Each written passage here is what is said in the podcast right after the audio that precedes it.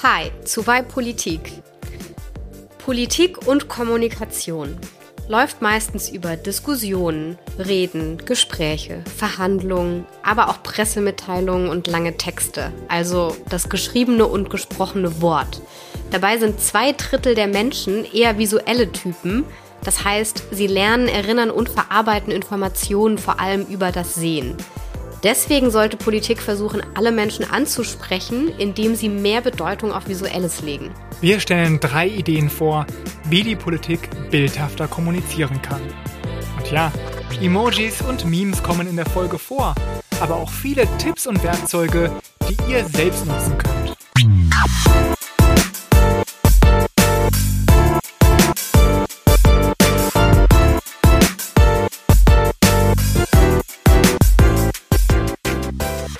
Schön, dass ihr uns beiden wieder zuhört, also Vincent und mir.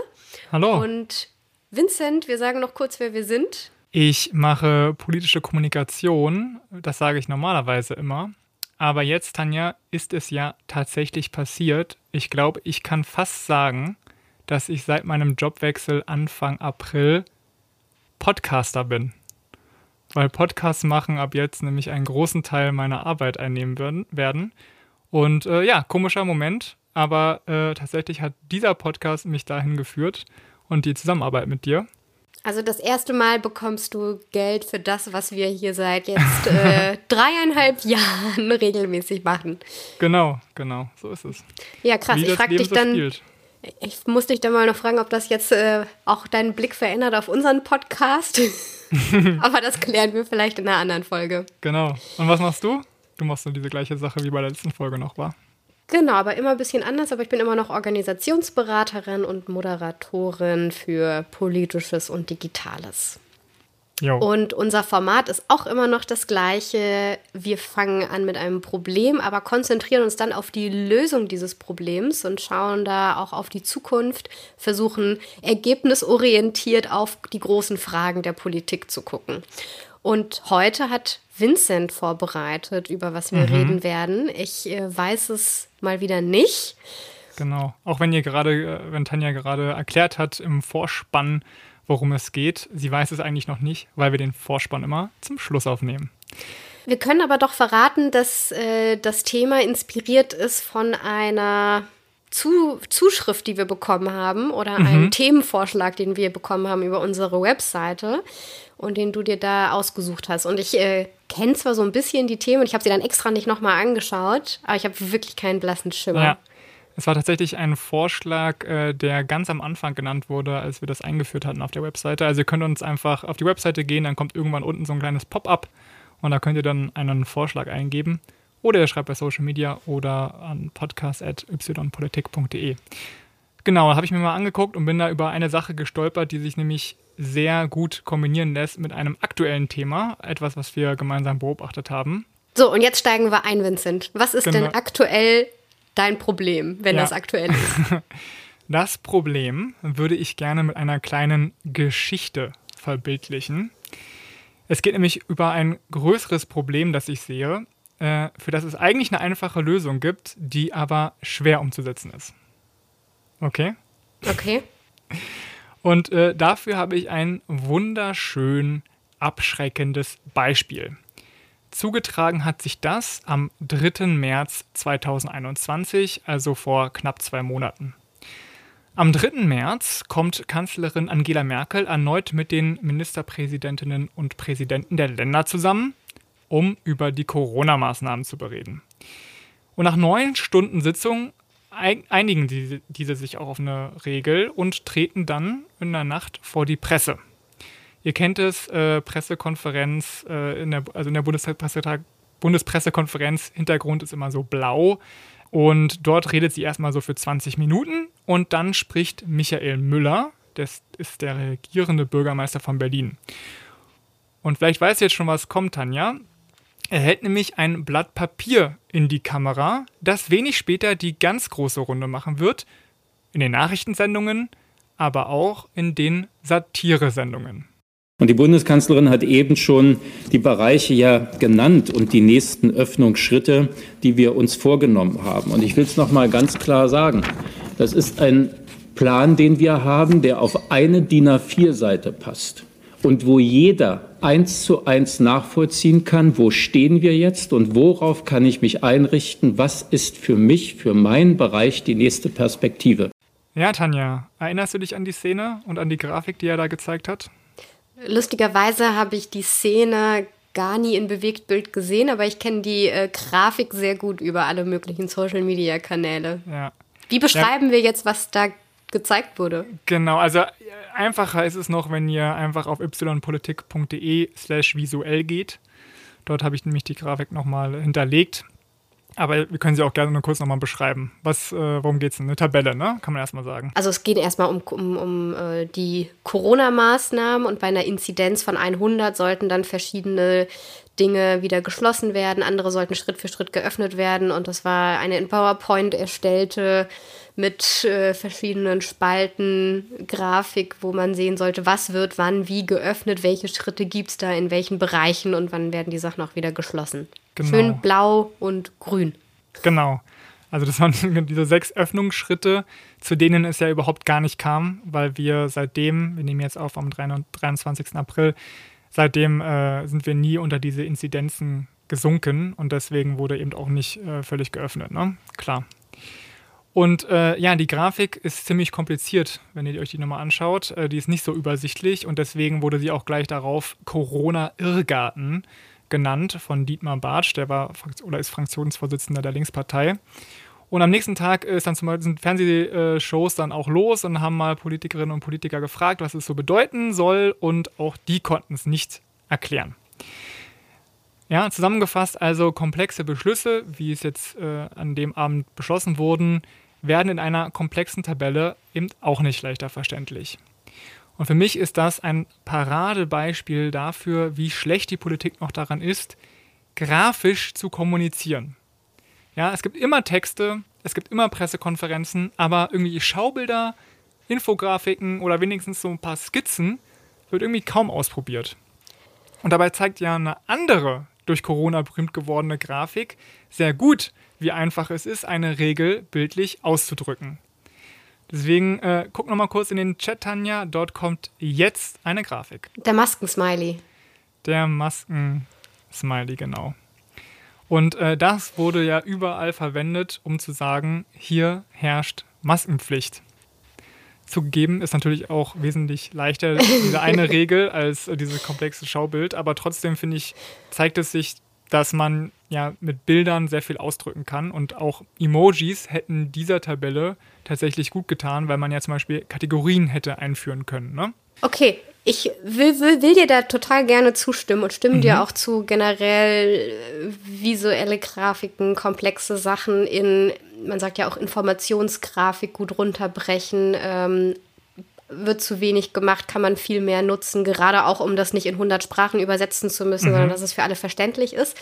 Trotzdem würde ich das andere Beispiel mit äh, dieser schönen PowerPoint oder nicht so schönen PowerPoint-Grafik nochmal in ähm, den Kontext setzen, dass man ja trotzdem auch beachten muss, dass gerade dieses ist, man muss sagen, Negativbeispiel in einer Nacht- und Nebelaktion entstanden ist und sich da niemand hingesetzt hat und gesagt hat, wir buchen uns jetzt einen Grafikdesigner oder eine Grafikdesignerin, die dann von, ich weiß nicht wann, bis wann die getagt haben, von halb ein Uhr nachts bis dann zum nächsten Morgen zur Pressekonferenz das noch irgendwie hübsch aufbereitet, sondern wahrscheinlich irgendein Mitarbeiter oder eine Mitarbeiterin aus einem der Büros ähm, sich dann noch dahingesetzt hat und gemeint hat, ich muss das noch irgendwie veranschaulichen ähm, und das dann noch äh, bereitgestellt hat, ohne irgendwie da Spezialistin drin zu sein. Ähm, und natürlich auch außerhalb der regulären Arbeitszeiten für solche Mitarbeitenden. Und das so ein bisschen, man kann schon sagen, auch ein bisschen unprofessionell natürlich in irgendeiner Art und Weise ist, weil vielleicht kann man auch auf äh, der Politikebene was anderes erwarten. Aber ich hatte das Gefühl, es war mehr so ein verunglückter Versuch, als dass man sich jetzt Gedanken gemacht hat, wie visualisieren wir komplexe Entscheidungen. Mhm sondern es war gut gemeint und schlecht gemacht. Genau, genau. Also es ist auf jeden Fall besser als nichts. Und immerhin gab es jetzt mal sowas. Ja. Und man könnte ja, ja draus lernen jetzt. Genau, ja. Was hat ja, daran ich nicht hoffe, dass daraus gelernt wurde, genau. Aber ich muss auch einfach mal sagen, also äh, ich meine, alle, wenn ihr es jetzt gerade hört, erinnert ihr euch sowieso daran. Wenn ihr später hört, werdet ihr wahrscheinlich auch noch daran, daran, euch daran erinnern, dass totales Chaos beherrschte, was diese Regeln angeht. Ja, und es gab diese Unsicherheit in der ganzen Republik. So, und dann kommen die absoluten Spitzenpolitikerinnen und Politiker zusammen, äh, wo die Kanzlerin ein ganzes Bundespresseamt hat, was für kommun politische Kommunikation verantwortlich ist. Und dann denkt keiner vorher mal daran, irgendwie schon was vorzubereiten, ja, irgendwie was, was Übersichtliches ist und dann einfach mit den Inhalten, die beschlossen wurden, zu befüllen. Also man weiß ja, die Kategorien gab es ja schon irgendwie. Also wo herrscht Maskenpflicht? Äh, wie viele Leute darf man im Privaten treffen? Was geht äh, in der Arbeit? Äh, was ist mit der Kultur? Und so, das sind ja alles Kategorien, die vorher schon feststanden. Und dass man irgendwelche Inzidenzwerte nehmen würde, war eigentlich auch klar. Also man hätte diese Tabelle auf jeden Fall übersichtlicher gestalten können, vorbereiten können und dann einfach schnell füllen können. Hat wahrscheinlich keiner dran gedacht und wer auch immer das gemacht hat, also gut, dass die Person es gemacht hat, aber auf dem Level der Politik finde ich das echt, äh, ist das zu wenig und für die Wichtigkeit dieses Themas auch um Ruhe reinzubringen in die Republik, ähm, ist es auch zu wenig. Also deswegen finde ich das, ja, eben wie gesagt, ein sehr schön abschreckendes Beispiel. Und der Punkt ist aber, vielleicht wachen jetzt ja auch einige auf, ja, und sagen, gut, wir müssen uns mal darum kümmern. Und genau darum soll es in dieser Folge gehen, um Ideen, wie Politik Informationen grafischer übermitteln kann.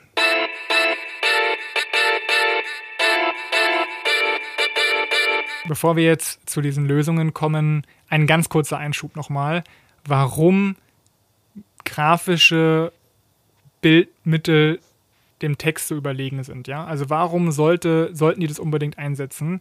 Dazu, und die Antwort ist, dazu gibt es wissenschaftliche Erkenntnisse.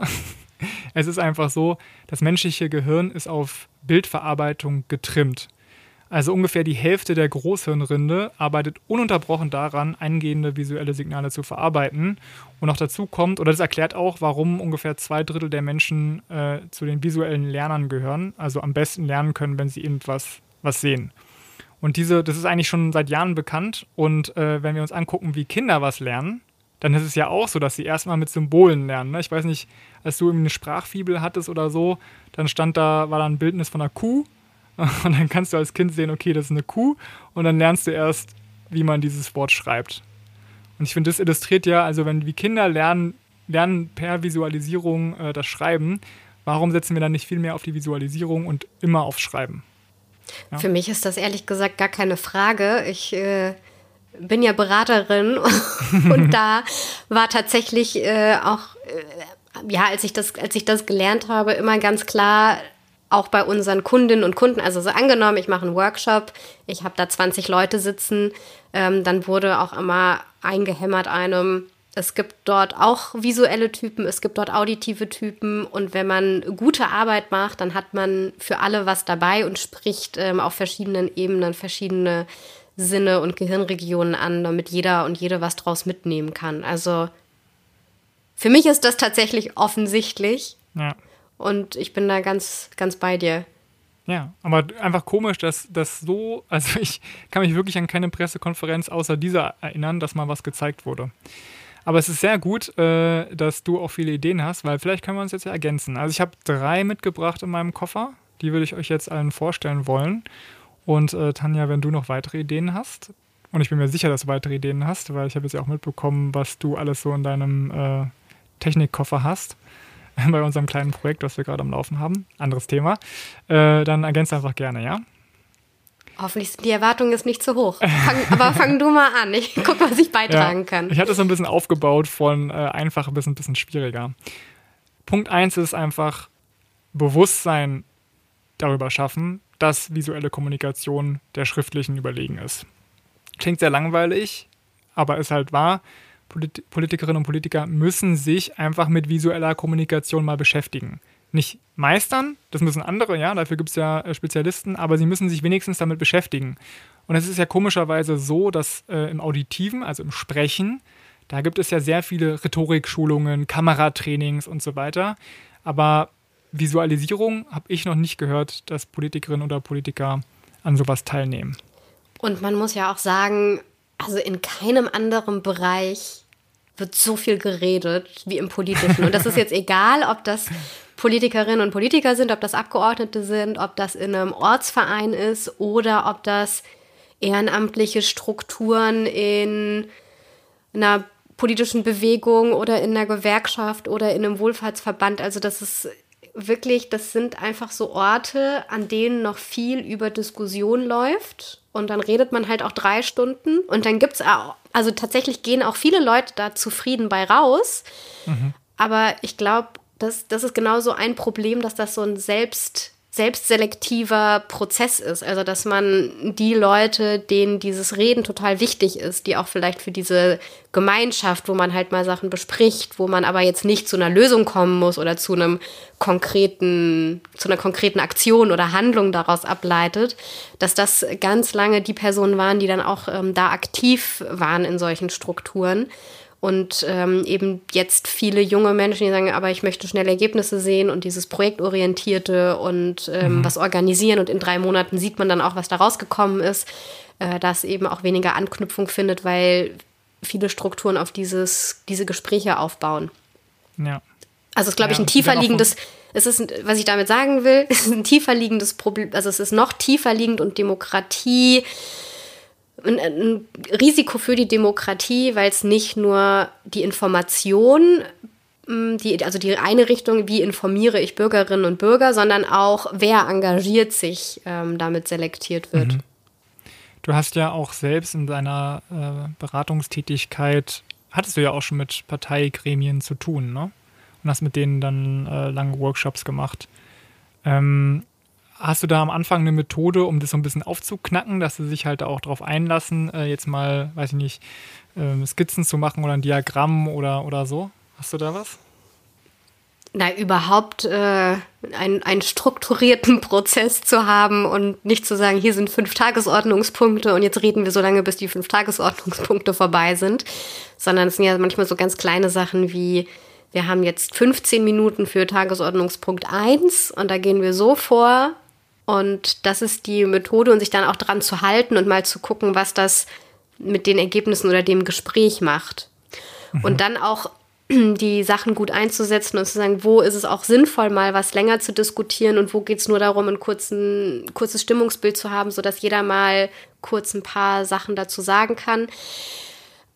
Aber tatsächlich würde ich sagen, ist, man muss sowas einfach framen am Anfang. Also, es hilft dafür. Genau, es ja, hilft immer, Regeln. wenn man aus dem, wie man es sonst macht, raustritt. Deswegen habe ich es ja auch, würde ich sagen, schon ein bisschen einfacher, wenn ich als externe Moderatorin irgendwo mit dabei bin, dann ist schon mal sowieso klar, dass das Setting irgendwie jetzt ein anderes ist. Dann kann ich sagen, so, wir probieren jetzt mal was ganz anderes aus, als so wie ihr es vielleicht sonst kennt. Lasst euch mal drauf ein, probiert das mal aus und danach gucken wir, wo kann man das sinnvoll noch anwenden und wo nicht. Also wo einfach dieses Argument, äh, aber das machen wir doch nie so und äh, ich möchte jetzt aber ausführlicher drüber reden, das machen wir sonst auch, nicht zieht, weil ich schon allein als Person, mhm. als Externe sagen kann, genau das ist heute mal anders und danach können wir es reflektieren. Und ich glaube, das ist wichtig, diesen Rahmen so zu setzen, wo lassen wir uns jetzt drauf ein und wo ist dann aber auch Möglichkeit, Feedback dazu zu geben. Ja. Naja, und das sind ja alles Dinge, die man lernen kann. Und wenn ihr jetzt sagt, hey, äh, ich arbeite für eine Politikerin oder generell mich interessiert, wie man äh, visueller Dinge erklären kann, dann kann ich euch das Buch äh, empfehlen, Auf der Serviette erklärt von Dan Rome. Das ist sehr cool. Vor allen Dingen das Arbeitsbuch dazu, das ist eigentlich noch besser, weil man das dann wirklich gleich umsetzt. Das heißt, äh, im Englischen heißt es on, on the back of a napkin und ich habe gelesen in den Bewertungen, dass das Englische wohl besser sein soll. Deswegen, falls ihr Englisch gut genug könnt, dann zieht euch das rein. Findet ihr in den Show Notes den Link dazu. Dann kannst du nämlich einfach lernen. Ja, und es macht ja auch ganz einfach schon einen Unterschied, ob man eine Diskussion ein bisschen festhält, indem man Eckpunkte mit dokumentiert auf irgendeine Art und Weise, oder ob man 20 Minuten spricht und das Gesprochene ist danach das Ergebnis und wieder verflogen oder es taucht in einem Protokoll auf oder sehe ich irgendwo, wo waren wir schon überall an welchen Punkten, auch um so Wiederholungen zu vermeiden. Mhm. Also selbst äh, das, die gesprochenen Punkte aufzuschreiben, hilft ja auch schon, um sowas zu strukturieren und dann eben noch wie du sagst, visuelle Grafiken daneben zeichnen hilft eben auch, um nochmal so Anker im Kopf zu setzen. Ja. Und äh, jetzt, wo alle nicht miteinander Workshops machen können, äh, da gibt es ja eine Software, die wir in letzter Zeit sehr viel eingesetzt haben für unser Nebenprojekt.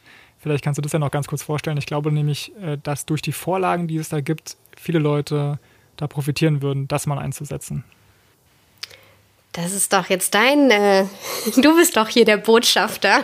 okay. Ja, gut, ich rede, okay, ich rede von äh, Miro oder Mural. Das sind zwei verschiedene Programme. Ich glaube, ich finde Miro besser. Äh, da könnt, könnt, ihr euch einen kostenlosen Account auch machen bei Miro und ähm, das mal ausprobieren. Und die haben eben ganz viele Vorlagen, die helfen, eine Struktur ähm, vorzustrukturieren. Ja. Und am Ende ist es einfach ein digitales Whiteboard. Also man kann ja. alles machen, was man mit einem Whiteboard oder einer Pinnwand im Präsenz auch machen könnte und das halt virtuell. Aber manchmal tut es auch ein geteiltes Word-Dokument auf dem Beamer oder eben digital genauso. Also ich würde die Hürde auch immer niedrig halten, wenn man da jetzt nicht äh, total ähm, affin für ist. Ja. Genau, also zieht euch mal rein, auf der Serviette erklärt oder das Miro-Board gute Sache, um äh, sein eigenes Bewusstsein auch über Visualisierung zu schärfen. Also Bewusstsein ist geschafft. Jetzt äh, Punkt 2, ein bisschen tiefer eintauchen, nämlich wesentlich in der visuellen Kommunikation heutzutage sind ja Emojis und Memes. Und tatsächlich wollte ich ursprünglich die ganze Folge zu Memes machen. Das war nämlich der Vorschlag, den wir bekommen hatten äh, von jemandem, der uns zuhört. Ähm, aber ich hatte, dachte mir dann, das trägt nicht so eine ganze Folge, weil wir reden ja über Lösungen und die sind ja schon ein bisschen größer als ein Meme. Aber trotzdem habe ich das Gefühl, 2021, wenn du in der Politik bist und keine Ahnung von Memes und Emoji hast, dann hast du ein Problem. Zu Emojis, da hat der Digitalkommentator Sascha Lobo, der ja mal schlaue Sachen zu allem Möglichen schreibt, hat mal gesagt, Esperanto ist tot, lang leben Emojis. Und Esperanto, wenn ihr das noch nie gehört habt, das ist eine künstliche Sprache, die zur Einigung Europas entwickelt wurde. Hat, glaube ich, auch eine ganz interessante Geschichte. Aber ihr habt vielleicht noch nie was davon gehört und das sagt auch alles. Also Esperanto ist nicht so verbreitet. Emojis hingegen sehr. Und tatsächlich kann man ja sagen, dass Emojis eine Art internationale Sprache sind, oder? Ja, aber ich glaube, mit, also Esperanto hat ja auch, da kann man ja komplexere Dinge mit ausdrücken. Und da kommen Emojis irgendwo an ihre Grenzen. Ich weiß nicht, es gibt immer so Rätsel auch, mhm. wo so zum Beispiel, welcher Filmtitel versteckt sich dahinter. Dann hat man verschiedene Emojis aneinandergereiht und muss dann äh, herausfinden, welcher Film mit dieser Emoji-Kette abgebildet wird. Und genau. das ist dann oft doch verdammt schwer, obwohl so ein Filmtitel auch noch begrenzt ist. Deswegen würde ich sagen, ja, aber so ganz vergleichbar ist es nicht, weil man kommt schon schneller an seine Grenzen mit so ein paar ja, Bildchen, ja. als man es jetzt mit einer, einer Weltsprache ja, werden würde. Wobei, ich muss auch mal sagen, ich habe 2016 äh, war ich in Indonesien und hatte mir da ein Wörterbuch ohne Wörter mitgenommen. Es gibt nämlich so äh, Wörterbücher mit nur Symbolen.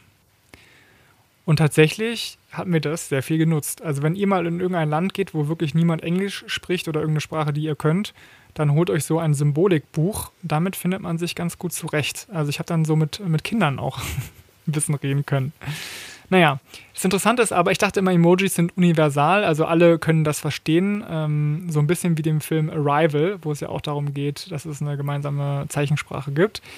Ähm, aber dem ist gar nicht so. Äh, ich habe eine Studie gefunden zu zehn Emojis in nur englischsprachigen Ländern, ja, also alle sprechen da Englisch. Und das Ergebnis war, von den zehn Emojis ähm, gab es bei vier ziemlich stark unterschiedliche Interpretationen davon, was das bedeutet. Und mein Favorit daraus war der Pfirsich, den ich auch einfach als Pfirsich gesehen hätte. Aber in mehr als der Hälfte der Länder wurde damit das ist das doch kein ja. Hinterteil äh, assoziiert. Ja, natürlich. Ja, also für mich war das neu. Also in der Emoji-Kunde, ich habe auf jeden Fall was gelernt hier in der Vorbereitung von dieser Folge. Ich glaube, das ist auch ein Generationenthema.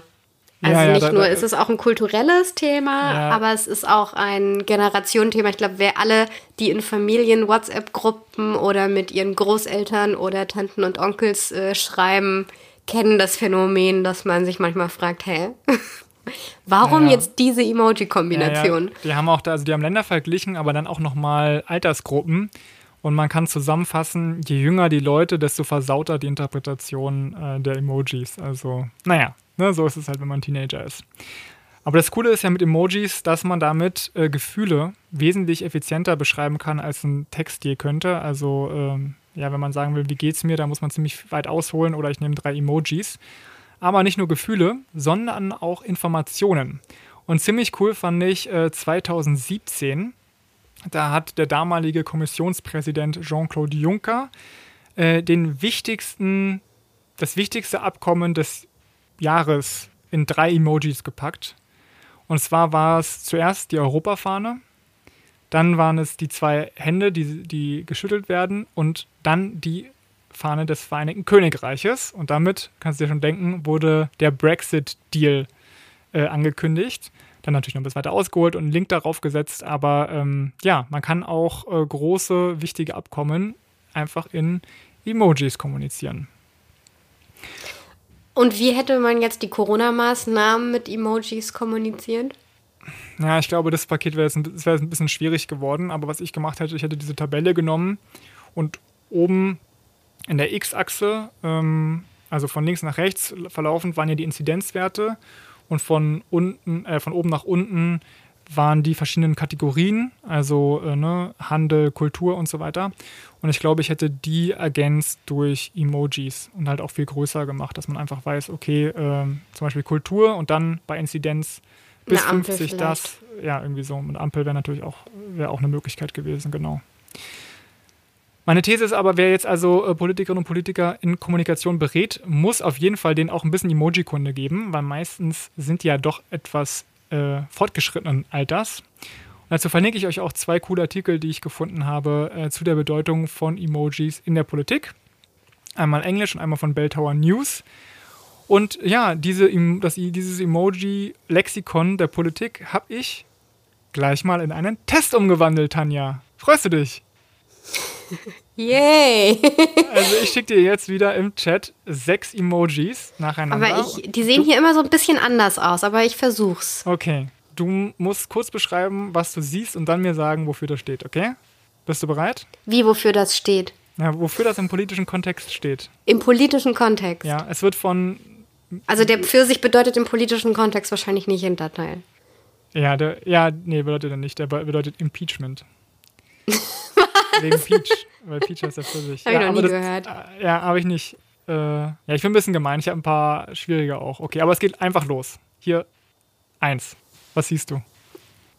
Die Rose? Genau. Wofür steht's? Für mich Sozialdemokratie. ja, kann man, glaube ich, äh, kann man, glaube ich, sagen. Oder Sozialismus. Okay, Punkt für dich. Punkt zwei. Was siehst du? Ähm, ein, ein Eiskristall, eine Schneeflocke. Mhm. Weißt du, wofür steht? Iceland. Nee. Die also im Englischen. Kalte. Für, für Snowflake. Ah. und Snowflake ist jemand. Was ganz Besonderes. Ja. ja your, your Special ja, Snowflake? Genau. Hypersensitiv auch und so, ne? Also wenn Leute sich über irgendwas aufregen, dann benutzt das andere politische Lager halt immer ähm, so ein Snowflake, um zu sagen, äh, sei mal nicht so weinerlich. Okay. Wer entscheidet das, was äh, die Symbole für Bedeutung haben im politischen Bereich? Emojipedia. Ah ja, okay. Bestimmt so verlässlich wie, wie, verlässlich wie Wikipedia. Genau. Aber cool, weiter. Okay, nächstes ist jetzt ziemlich schwierig. Ähm, stell sie dir vielleicht rot vor, was jetzt kommt, okay? Sag kurz, was es ist. Rote Socke. Genau. Steht für? Eine rote Socke. Das sagt man doch auch. Ähm, auch link, linke, linke Menschen, links, genau. linksdenkende Personen. Sozialdemokraten kann man sagen. Okay. Ähm, also bis jetzt hast du, würde ich sagen, zwei von dreien. Jetzt kommt äh, vier, ist gleich eine Kombination und kannte ich vorher nicht. Was siehst du? Der Clown und die Welt. Mhm. Trump. Nee, es wird eher von Trump-Leuten benutzt, also von ähm, Leuten, die sich darüber aufregen, über neue Regeln und Diskurse darüber, dass man eben äh, mitfühlend also sein soll. Also es ist eine Kritik an liberaler Politik. Im Grunde sagen die, das ist hier eine, eine Scherzwelt, das ist ja wohl völlig alles übertrieben und die Leute, die hier Politik machen, sind alles Kleins. also Trump. okay. Trump würde das ähm. benutzen. Genau. Okay. Gut, ich also, finde meine Interpretation besser. okay. Von vier hast du bislang zwei, Tanja. Jetzt entscheidet sich langsam, ob du äh, Emoji-Kunde Zeugnis bekommst. Das nächste kommt jetzt. Ein Herz? Mhm. Aber es ist bei mir schwarz-weiß. Ach so, nee, nee. Das soll blau sein. Das ist ein blaues Herz. Ein blaues Herz. Hm, steht für die EU. Ja, da glaube ich, kann es auch verwendet werden, aber ich, meistens steht es für pro AfD. Aber das haben sich doch AfDler ausgedacht. Ja, ja, klar, aber ähm, die besetzen das. Dann. Also wie es am. Hm, dann würde ich sagen, äh, wir sollten das blaue Herz reclaimen für die, EU, für die Liebe zur EU. Das sagen ja auch manche zur Nationalfahne, ne? dass man dies nicht denen überlassen soll. Aber hast recht, ja. Ja, aber blaues Herz ist jetzt nochmal ein bisschen was anderes, als mit der Deutschlandfahne rumzuwählen. Es gab eine Studie 2017 von Josef Hohenburger auf den Facebook-Seiten der Parteien. Und tatsächlich war da eben blau, wird sehr viel eingesetzt von AfD-Lern. Aber gut. Ähm, also du, ne, bis jetzt äh, hast du noch nicht die, die Mehrzahl der Punkte, aber jetzt kommt der letzte Versuch, der aber ehrlich gesagt ziemlich schwierig ist, das letzte Emoji. Ich kannte es vorher nicht. Was siehst du? Äh, ich, ich, muss das immer übersetzen, wie das auf dem Handy aussieht. Das ist ein Küken. Ja. Ist das das Küken, das im Ei sitzt? Genau. Hast du irgendeine Ahnung? Hatte irgendwas, was neu geschlüpft ist? Mhm. Was ist denn neu geschlüpft? Das steht für einen Teil der Leute, die uns zuhören. Nee, die Generation Z? Ja! Ich glaub's nicht. Okay, den Punkt gebe ich dir. Dann kriege ich die Snowflake aber auch. Nee, nee, nee, nee, nee, den gebe ich dir nicht. Okay, also äh, drei von sechs. Ich Wer sagen, nutzt denn das für die Generation Z? Du! Das stand auf der offiziellen äh, Know Your Meme-Seite zu Emojis im politischen Kontext. Also okay. eine offiziellere Erklärung wirst du im Internet nicht finden. Na gut. ist auch eins meiner Lieblings-Emoji, was ich am häufigsten benutze. Ah ja. Na gut, also wenn ihr in den Shownotes guckt oder auf ypolitik.de slash visuell geht, dann findet ihr nochmal die ganzen Emojis, deren Bedeutung und halt auch die Artikel vor allen Dingen, die euch das erklären, damit auch ihr euch im Internet zurechtfinden könnt. Nächster Punkt sind Memes, die handle ich jetzt mal ein bisschen kürzer ab. Für alle Leute, die nicht wissen, was ein Meme ist. Memes sind Grafiken, die aus drei Teilen bestehen. Es ist erstmal ein Bild im Hintergrund zu sehen. Oben steht eine Textzeile und unten steht auch eine Textzeile. Und aus der Kombination dieser, des Textes und dem Bild ergibt sich eine Bedeutung, die meistens eben eine andere ist als jene, die aus dem reinen äh, Bild hervorgehen würde. Hast du einen Lieblings-Emoji, Tanja? Du meinst Meme? Ja, Meme, sorry, ja. ja, das, äh, ich, ich, überlege jetzt, während ich noch rede, weil das Besondere ist ja auch, ähm, dass sich das immer weiter dann verbreitet und dann auch unterschiedliche, mhm. also man das mit das Bild zum Beispiel das gleiche bleibt, aber unterschiedliche Texte bekommt und in unterschiedlichen Kontexten dann auch ähm, zwar das gleiche ist, aber sich auch verändert und so ja, wie soll man das sagen, so eine. Lebt, so, eine Sprache. So, ja, und so ein bisschen auch prägend ist für bestimmte Diskurse, für bestimmte Argumente, für bestimmte Kontexte, Zielgruppen und kommt nicht Meme auch so ein bisschen von Gene, so dieses, so eine, so eine Genetik, die sich immer weiterentwickelt und trotzdem gleich bleibt und so auch sich äh, mhm. fortpflanzen, sagt man nicht zu bei Gen, aber so sich weiter verbreiten kann. Ja, kann man sagen. Aber hast du, hast du nun ein Lieblingsmeme? Ein Lieblingsmeme? Nee, ich, ich.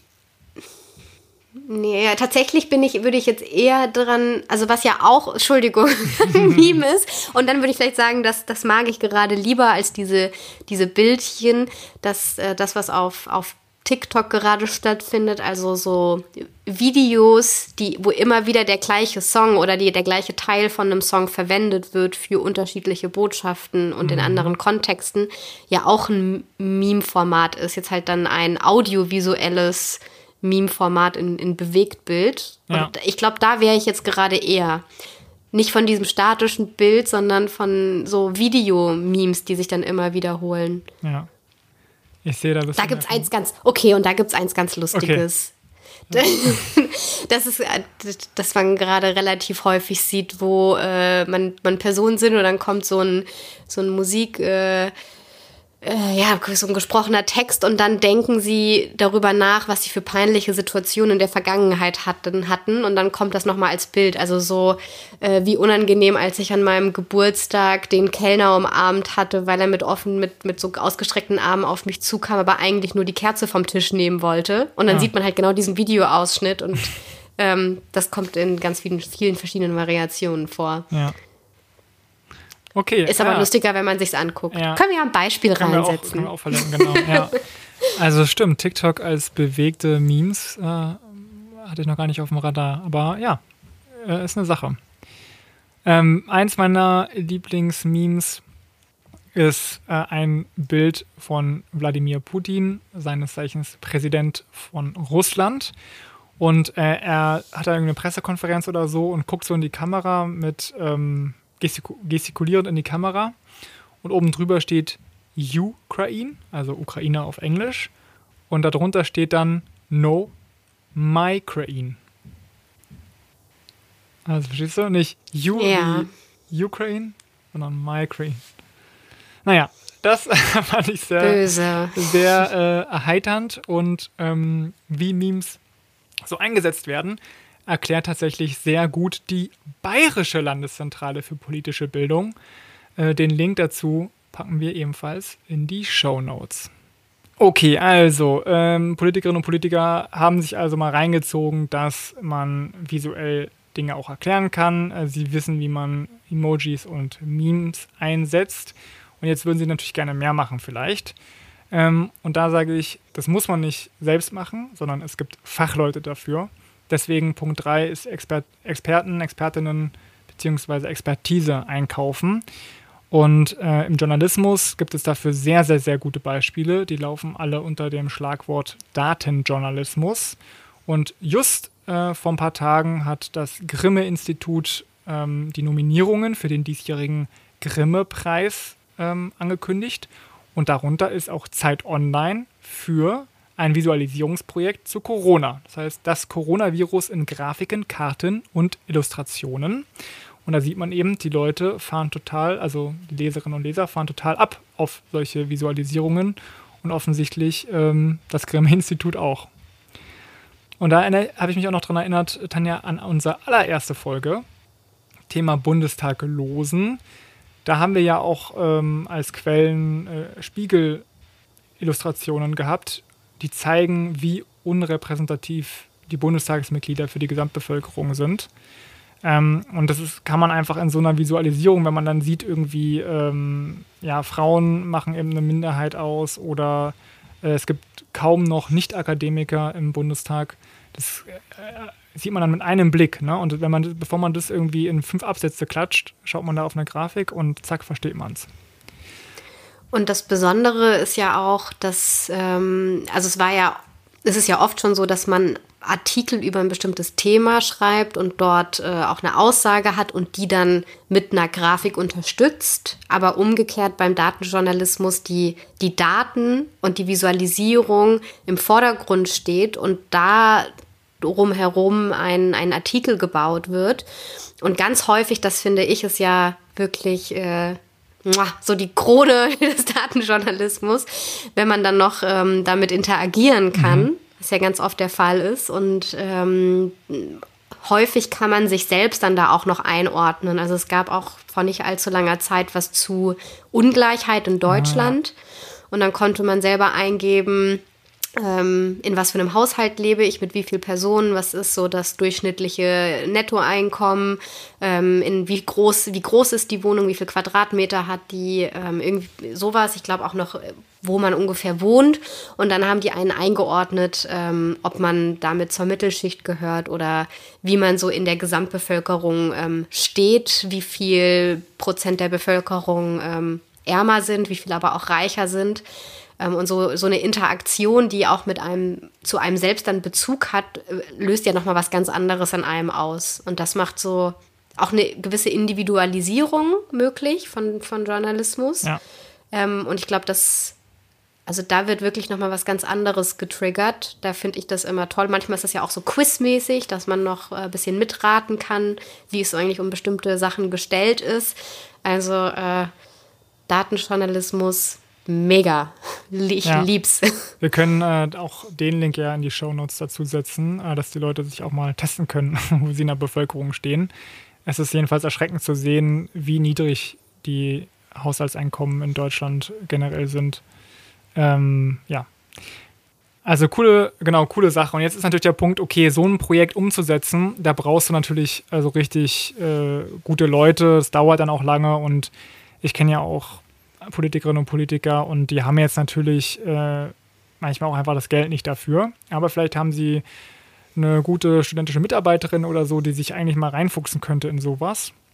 Und deswegen, wenn man kein Geld hat, kann man trotzdem Visualisierungen machen. Es gibt ja verschiedene Tools. Eins davon heißt Tableau Public und dort kann man kostenlos Daten sehr schick aufarbeiten. Muss man sich halt ein bisschen reinfuchsen und so weiter. Ähm, aber das ist wirklich kostenlos. Kann man dann auf der Webseite einbinden oder wahrscheinlich auch ausdrucken, um es dann zum Beispiel bei einer Pressekonferenz zu zeigen und Journalistinnen und Journalisten mitzugeben. Also Tableau Public, eins von vielen Möglichkeiten, äh, ja, Daten oder Zusammenhänge zu, Zusammenhänge zu visualisieren. Und eine Sache haben natürlich alle in ihrem technischen Handgepäck und das ist einfach PowerPoint. Also du kannst ja auch tatsächlich mit PowerPoint äh, ganz ansehnliche Diagramme erstellen. Und ein Beispiel dafür ist unser Bundesfinanzstaatssekretär Wolfgang Schmidt. Der hat nämlich vor wenigen Tagen, also Ende April 2021, mit PowerPoint eine deutlich verständlichere Übersicht über die neue Bundesnotbremse zu Corona hinbekommen als das Bundespresseamt Anfang März. Da hat er sich einfach hingesetzt und irgendwie drei Stunden oder so hat er, hat er geschrieben auf Twitter, hat er sich hingesetzt und das mal, äh, das mal visualisiert. Und ist immer noch nicht perfekt, aber schaut es euch an, wir verlinken es, ist viel, viel besser als das, was da vom Bundeskanzleramt äh, Anfang März kam. Und deswegen, also wenn man ein bisschen die Zeit investiert, dann kann man auch mit sehr geringen Mitteln schon Visualisierungen durchführen. Und mein großer Appell wäre jetzt einfach, bitte bei wichtigen Themen keine Pressekonferenzen mehr ohne grafische Unterstützung.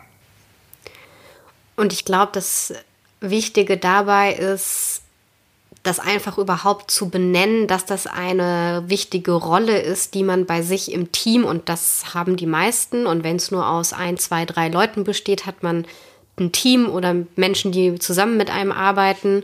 Und dann sagt, eine Person ist auch noch für visuelles Mitdenken verantwortlich, dass man einfach diesen Aspekt mitdenkt, ähm, weil das fehlt einfach. Ich, man kann das, glaube ich, so ein bisschen vergleichen mit ähm, Social Media. Mittlerweile hat ja. jeder in seinem Team jemand, der dafür zuständig ist. Muss ja nicht eine Person sein, aber es gibt halt vielleicht drei Personen und eine macht äh, auch noch Social Media mit dazu und hat einfach auf dem Schirm, dass wenn ein Termin ist, noch ein Foto gemacht wird, was man posten kann ähm, oder eben mal einen kleinen Beitrag dafür schreibt. Und das war ja vor ein paar Jahren auch, äh, ich weiß nicht, gut, ein paar Jahre gibt es das schon, aber vor zehn Jahren gab es das ja noch gar nicht. Und dann mhm. kam das so langsam. Und dass das einfach eine Aufgabe sein muss, ähm, kann man in einem Ortsverein Vorstand genauso vergeben wie in einem Team von einem Abgeordneten, wie in äh, einer Abteilung von einer Öffentlichkeitsarbeitsstelle in irgendeiner Organisation, dass man das einfach äh, ja mit als Aufgabe hat, die man dann im Team verteilt und dann jemand das mitdenken kann, wie man das umsetzt, ob das dann eben extern vergeben wird, ob man es selber mal probiert, ob man sich bestimmte Tools aneignet.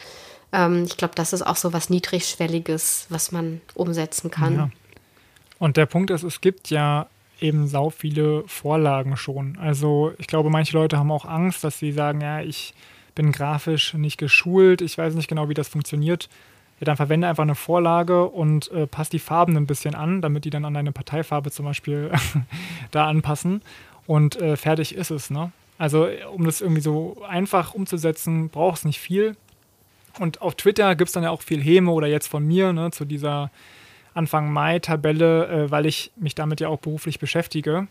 Aber ich glaube, die Leute da draußen, also die meisten Leute sind ja grafisch auch nicht gebildet und denen fällt es vielleicht auch gar nicht so auf, dass es jetzt nicht die schönste Tabelle aller, aller Zeiten ist. Ne?